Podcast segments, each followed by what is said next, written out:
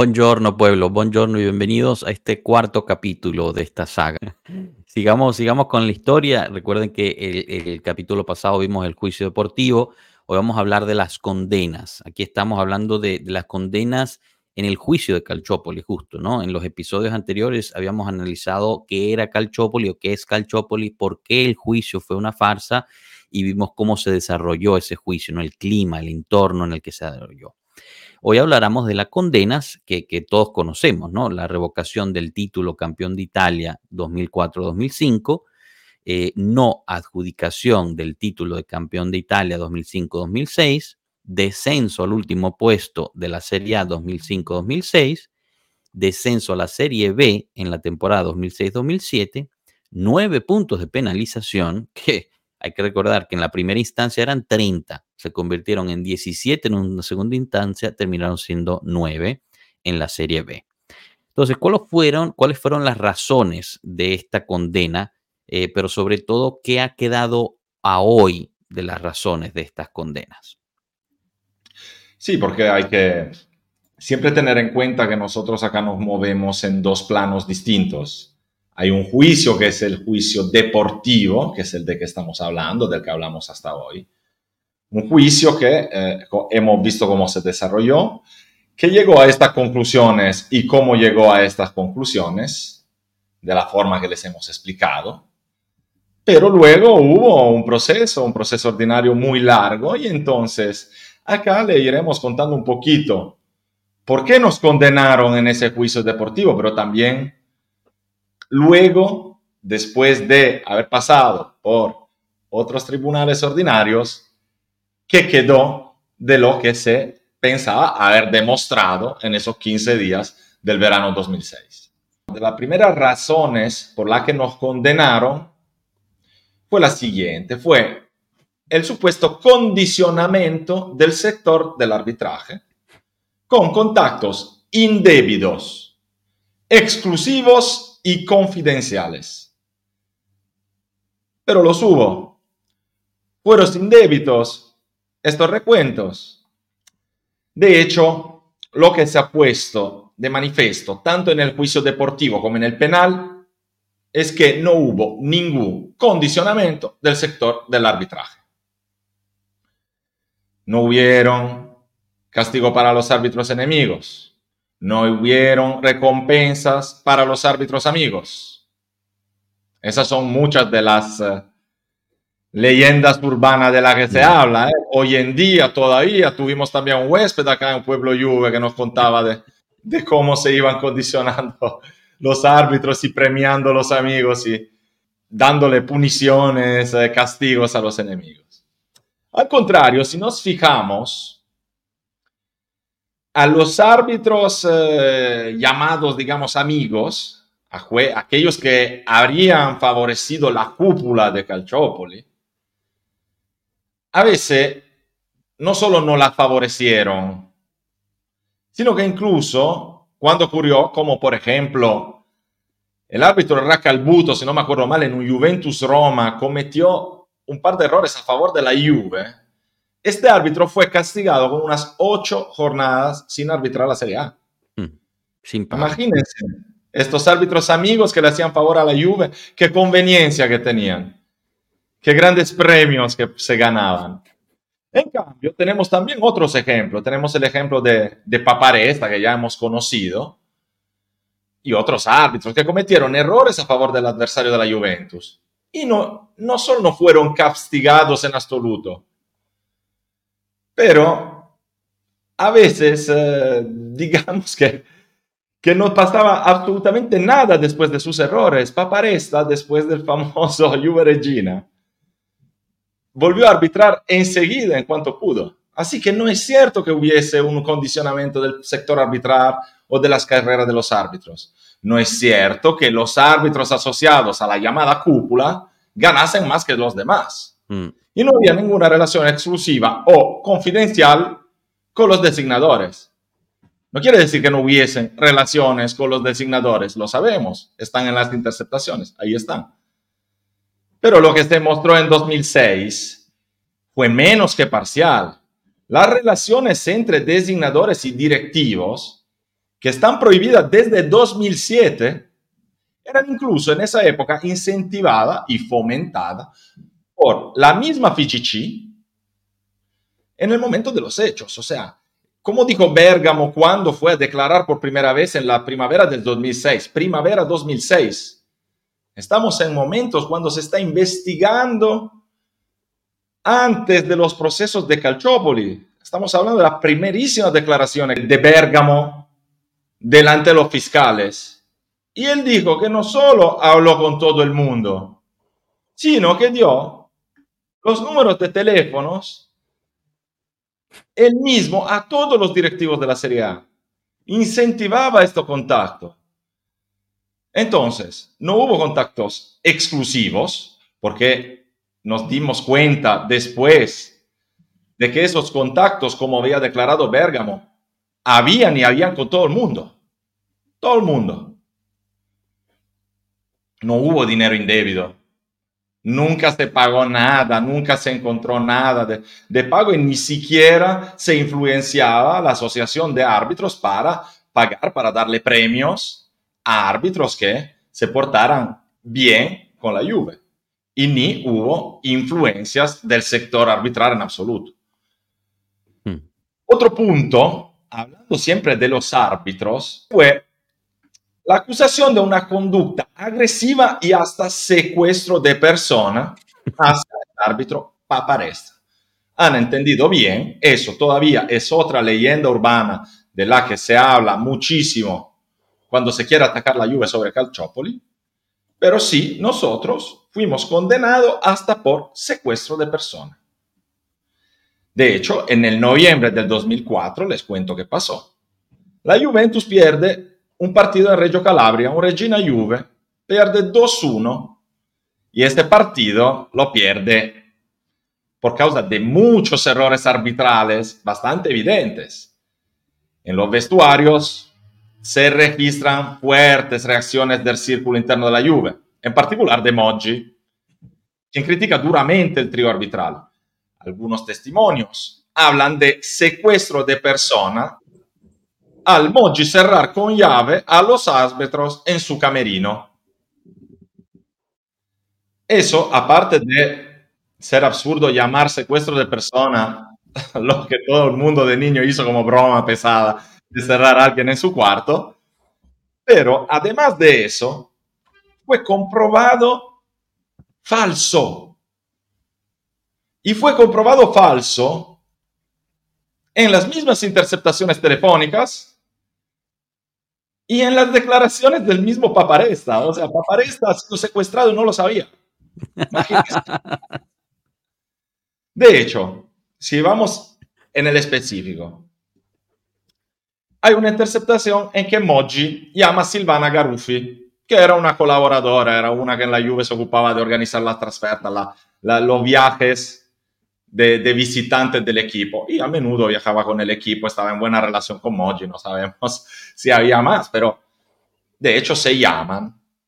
Y él a ella le presume que estaba tan molesto con el árbitro que lo encerró en el vestuario y se llevó las llaves al aeropuerto. Esta es la llamada de Moji a la Garuffi que prueba el secuestro de persona. No fuera que 15 minutos después, otra llamada interceptada de Moggi al periodista Tony Damascelli, el mismo Moggi le cuenta de haber entrado en el vestidor de los árbitros, de haber gritado, de haber encerrado a los árbitros, pero que le quitaron las llaves y abrieron la puerta enseguida diciéndole, para ahí con toda esta polémica. El observador de los árbitros, que se llama Piero Ingargiola, en una llamada siempre interceptada con Tullio Lanese, que al mismo tiempo de la llamada anterior, dice que Moji y Giraudo entraron al camerino gritando a los árbitros, pero no menciona que los hayan encerrado. Así que parece cuadrar todo con esta versión de los hechos. Moji enfadado, entra los vestuario, entre una cosa y otra, trata de cerrarlo, no, no lo para, no, no pasa nada del otro mundo, todos saben que hubo polémica, pero nada de secuestro de personas. Pero no, finimos, no, no terminamos ahí. ¿Por qué? hasta durante el interrogatorio hecho por Borrelli, ¿se acuerdan? el jefe de las investigaciones de la justicia deportiva, a Paparesta, en las oficinas de la FICC, el árbitro confirma el enojo y la palabra dicha por los gerentes de la Juve. Añade que estos entraron hasta dos veces al vestuario, sin abrir o cerrar ninguna cerradura, y dice haber estado una hora después en el camerino sin haber percibido de ninguna manera de haber estado encerrado. Como pueden notar, este episodio fue hiperamplificado en comparación con un accidente, recuerden, muy similar, similar que curiosamente no tuvo la misma relevancia. Nos referimos, como les hablamos en el preámbulo, al final del partido Inter-Juventus del 12 de febrero 2006, que termina 1-2 para la Juve, partido que el equipo de Turín ganó merecidamente según la opinión general de los medios. Algunos de ustedes se acordarán, sin duda. Y bien, al final de ese partido, el jugador Stankovic encerró a los árbitros, a los asistentes, a periodistas, jugadores y varios directivos en los vestuarios, hasta en vivo por televisión, dejándolos atrapados en esas habitaciones durante varios minutos. Y fue necesaria la intervención de su compañero de equipo, imagínense, quien puso cabeza ahí, Materazzi, el nivel al que estamos, para llegar a calmar Stankovic o sea, estamos hablando de dos incidentes. En un caso, se acusa al protagonista de secuestro. En el segundo, ni se consideró abrir una investigación. Ya estamos realmente al borde de la leyenda urbana. Sabemos que incluso la Fiscalía de Reggio Calabria archivó la investigación del llamado secuestro paparesta porque el hecho no existe. E incluso en aquella sentencia del verano 2006, entre los motivos por los que se condenó a la Juve, sin embargo, está el llamado secuestro paparesta. Nosotros fuimos condenados, entre otras cosas, por el secuestro paparesta. No hubo ningún ataque, nunca ocurrió, no existe, pero por eso nos condenaron. Espectacular. Espectacular, de verdad. Parece, parece fantasía, pero son los hechos. Es lo que pasó. Ahí les. Eso es eh, todo comprobable. Yo los invito a todos ustedes, porque a veces cuando contamos esas cosas son tan absurdas que sin duda habrá alguien, igual alguien que nos está viendo de otros equipos que dice, no, pero esta gente que se está inventando. Y terminando con la frase de siempre, si los mandaron a la vez, habrá razones. Bueno, señores, nos mandaron a la vez, le estamos explicando las razones que pueden encontrar en la sentencia. No son interpretaciones esta, ¿eh? No, esta, esto está todo escrito. Vayan, busquen las, busquen las sentencias y eso está todo escrito. El secuestro paparesta lo encuentran ahí. Una de las motivaciones de la B de la Juve. Efecto. Bueno, pasemos, pasemos al capítulo de los partidos, ¿no? Porque también eso es parte de esta, de esta historia. ¿Cuántos de estos partidos fueron, fueron amañados por la Juventus, ¿no? Porque eso era una de las acusaciones. Resulta ser los hechos comprueban que ni uno solo. Eh, hay tres partidos en los que hay condenas por deslealtad deportiva, así que, así que veámoslos con eh, detalle.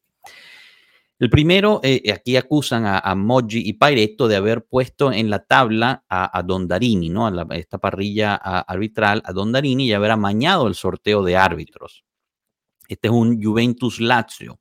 Se, acusa, ¿no? De, comportamiento desleal del artículo 1 del Código Deportivo eh, y se solicita, se solicita el ilícito deportivo, el artículo 6. O sea, ya lo habíamos hablado eh, anteriormente, ¿no?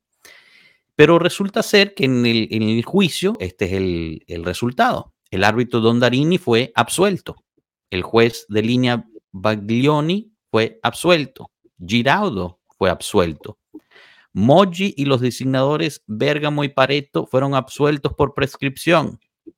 Así pues, no hay ninguna condena por ese partido. No ocurrió nada en particular en el terreno de juego.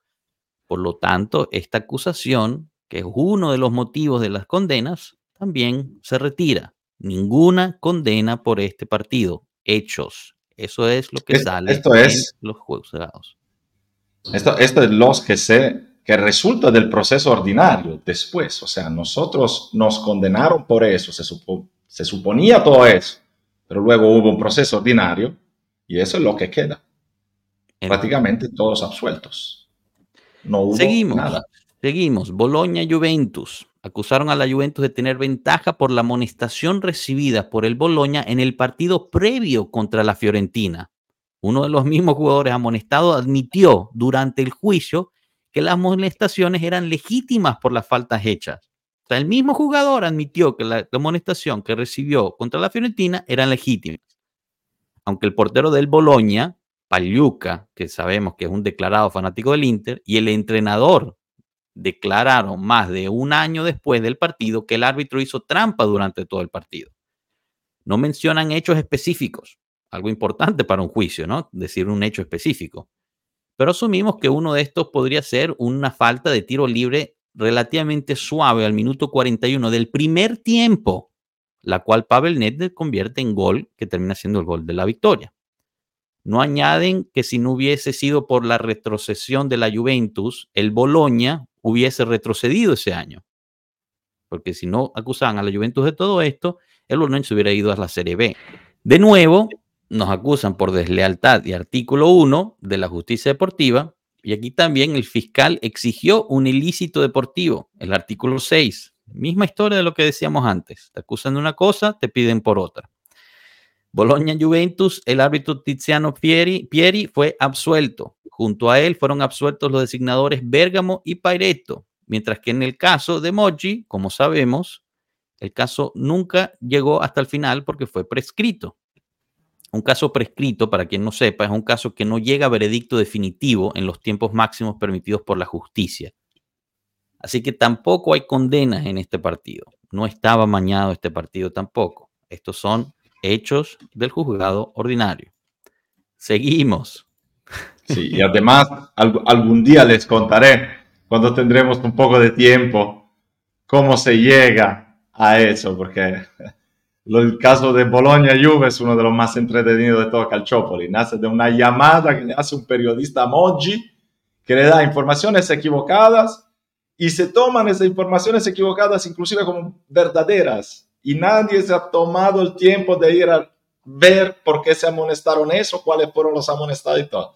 Eso es realmente impresionante, pero no tenemos el tiempo de explicarle todo, todo. Eh. Perdóname que te haya interrumpido. No, no, no, no, perfecto.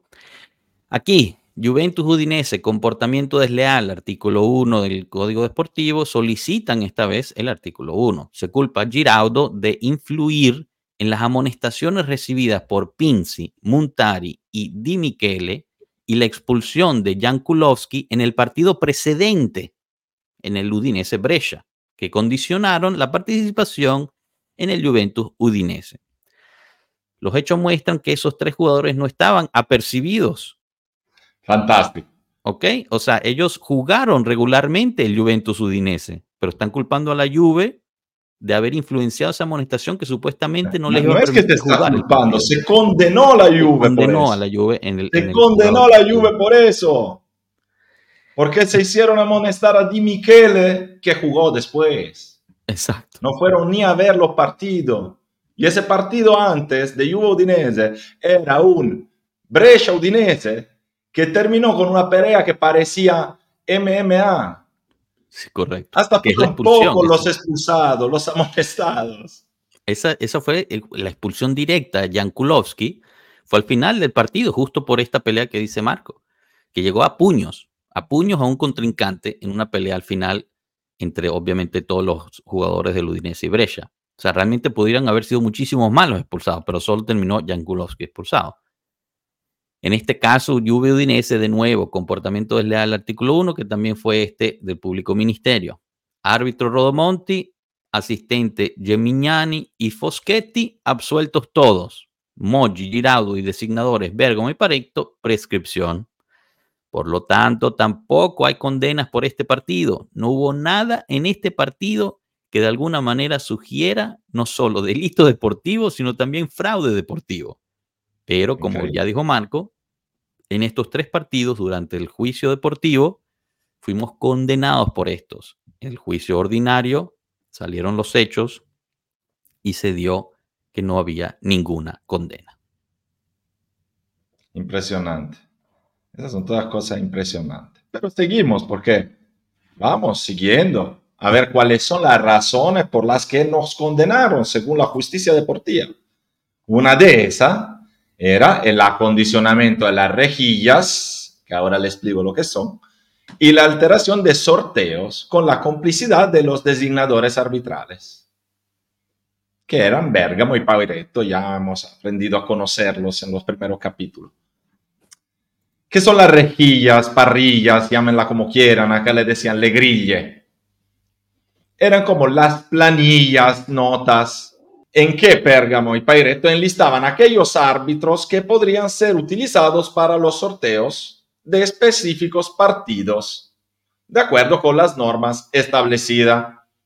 Le explico mejor. Se tiene que hacer un sorteo y se sortea entre una serie de árbitros candidatos, digamos, que ponen Bergamo y Paileto en estas parrillas.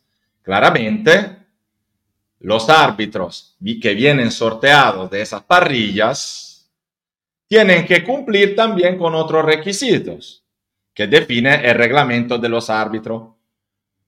Por ejemplo, si el árbitro era de la misma ciudad de un equipo que jugaba uno de esos partidos, no podía arbitrar. Un árbitro de Roma no podía arbitrar la Roma, un árbitro de Turín no podía arbitrar la Juve o el Toro.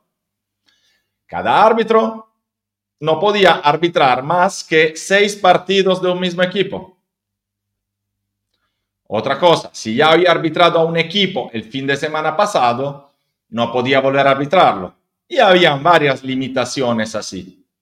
Digamos que es parecido como a las restricciones, para hacerle un ejemplo, que vemos hoy cuando hay los sorteos de la Champions, con los equipos en las bolitas, y que a veces, en función de las preclusiones, no, no pueden entrar en un mismo grupo, dos equipos del mismo país, dos equipos que eh, jueguen uno el martes, uno el miércoles, no lo sé, no me acuerdo cómo son, pero el funcionamiento es el mismo.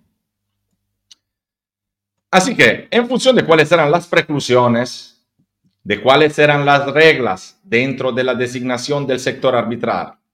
Entre vínculos y presunciones, al menos tres de los cinco árbitros que fueran elegidos para el sorteo de un determinado grupo de partidos, se nota que cualquiera los hubiera adivinado. Por lo tanto, las parillas no estaban condicionadas en los más mínimos. Se comentaban, todos las comentaban, porque más o menos la mayoría de las elecciones eran obligadas. Eso es tan cierto que, recuerden, ¿cuál era la llamada más famosa, la de, que hace empezar todo Calciopoli?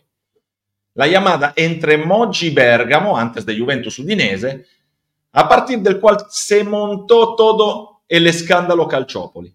En esa llamada precisamente se hablaba de rejillas arbitrales, había Moggi comentándole a Bergamo cuáles árbitros podían elegir para que fueran a arbitrar el partido de la Juve. Entonces, sin un contexto, a todo el mundo le pareció que Moggi estuviese eligiendo los árbitros. Pero si nos fijamos, Moggi habló de varios árbitros. Y entre todos esos árbitros de que habló Moggi, no estaba Rodomonti, que es el árbitro que al final fue designado por el partido. Imagínense. Nos han acusado porque Moggi decidía los árbitros en esta llamada con Bergamo y nadie se puso a controlar si efectivamente el árbitro sugerido por Moggi árbitro ese partido.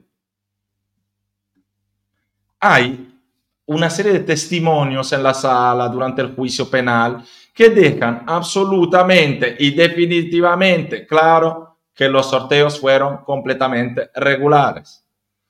Se hablaba de toses, miradas complacientes, bolas magulladas. Todo eso resultó ser uh, mentira, no existía. Inclusive, eso es otro tema que igual algún día profundizaremos. Cuando se pasa del juicio deportivo al juicio penal, algunas de las pruebas, pruebas videos, desaparecen para ser sustituidas con unas pruebas fotográficas que se manipulan cambiando el orden cronológico de las imágenes para que pareciera manipulado. Hasta eso se llegó. Hasta eso se llegó. Pero en las aulas se demostró ampliamente que el condicionamiento de la parrilla, incluso la historia de los sorteos, era toda fantasía. Otra cosa de la que se nos acusa, y lo hemos visto antes cuando se habla de los partidos que les dijo Joshua, es la alteración de los partidos mediante amonestaciones preventivas a favor de la Juve. O sea, un jugador que estaba apercibido, según las acusaciones, se Moggi iba a hacer de manera que los árbitros los amonestaron al partido precedente que jugaban con la Juve. Una vez más, aquí era suficiente ver los números. Los números nos ayudan acá. Los números nos dicen que el número de jugadores amonestados que no pudieron jugar al siguiente partido contra la Juventus es inferior o igual al de todos los demás grandes equipos de la Serie A, comparado con el Inter o el Milan, por ejemplo, o con todos los demás equipos. No hay una ventaja numérica estamos perfectamente en la media de todos los demás o inclusive a menos jugadores que saltan el partido contra la Juve por unas amonestaciones más. Así que esto también es un cuento de hadas. No hay amonestaciones selectivas, no hay expulsiones complacentes, nada de todo eso. Pero bueno, yo, yo los escucho y, dirán, bueno, es que esta gente es juventina, obviamente son, son parciales eh, y, están inventando eso.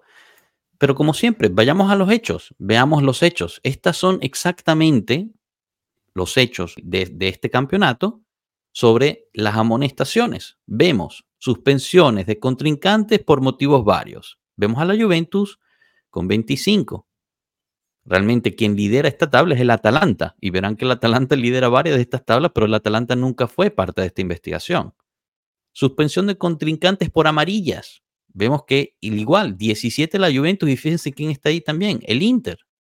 Suspensión de contrincantes por rojas directas. Vemos que estamos igual que el Milan, la Juventus con 7. Atalanta por encima, Regina, Boloña, Sampdoria por encima.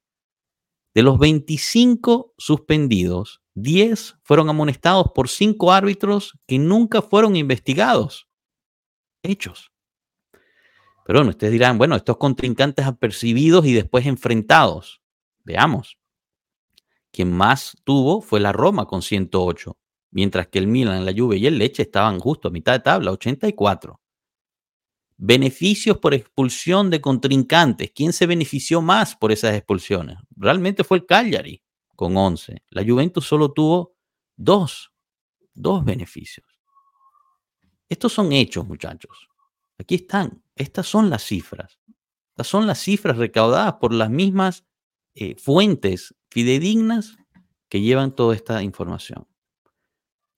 También se habla de la alteración de la clasificación del campeonato 2004-2005, incluso sin alterar los partidos, ya lo habíamos hablado. Ya el hecho de que la clasificación de una liga se altera a sí misma es suficiente paradójica, ¿no? ¿Cómo haces para alterar una clasificación sin alterar partido? Pero los veredictos del juicio penal en el primer grado en Nápoles nos dijeron más tarde que en realidad ni siquiera las actividades de la cúpula fantasma habían conseguido alterar el campeonato. No solo no se alteraron los partidos, sino que tampoco se alteró el campeonato. Hechos. Lo dice el juicio penal. ¿Qué queda entonces de estos motivos de la condena? La, respuesta práctica y fácil es que no queda prácticamente nada eh, como prueba. Todas las acusaciones en los juicios deportivos que habían llevado a la condena de la Juventus fueron de hecho aplastadas, demostradas en todos los juicios posteriores. Gracias a los actos y sentencias de los procesos penales y gracias a las escuchas y análisis, en virtud del trabajo del equipo hecho por la defensa de Moji mucho después de las escuchas iniciales desaparecidas. ¿no? Habíamos hablado de estas escuchas desaparecidas. Eso sí, hemos hablado de hechos, de circunstancias objetivamente comprobables, no de percepciones, no de hilaciones o impresiones. Hemos hablado de cosas objetivamente demostrables. Algunas de ellas se las hemos presentado durante esta presentación. Porque no olvidemos que nunca que este proceso se basa casi exclusivamente en hipótesis de comportamiento que no han sido verificadas en la práctica. Por tanto, no probadas, pero ni siquiera constatadas objetivamente. Hay hipótesis y sobre la base de la hipótesis se ha optado por condenar. Cerramos aquí, cerramos este episodio aquí. Discúlpenos que nos fuimos un poquito largo, pero información importante de traerles. Les recordamos dejar ese me gusta, suscribirse y prender la campanita para que sepan la semana que viene cuando llega el siguiente episodio de Trucal Chopoli. Un agradecimiento en particular a Nino Ori, Juventino Vero, Juve3 Tele y Top Planet, con quienes su colaboración podemos traerles este episodio. Así que la invitación es para la próxima semana. Muchísimas gracias, Marco. Gracias a ustedes. Hasta luego, pueblo.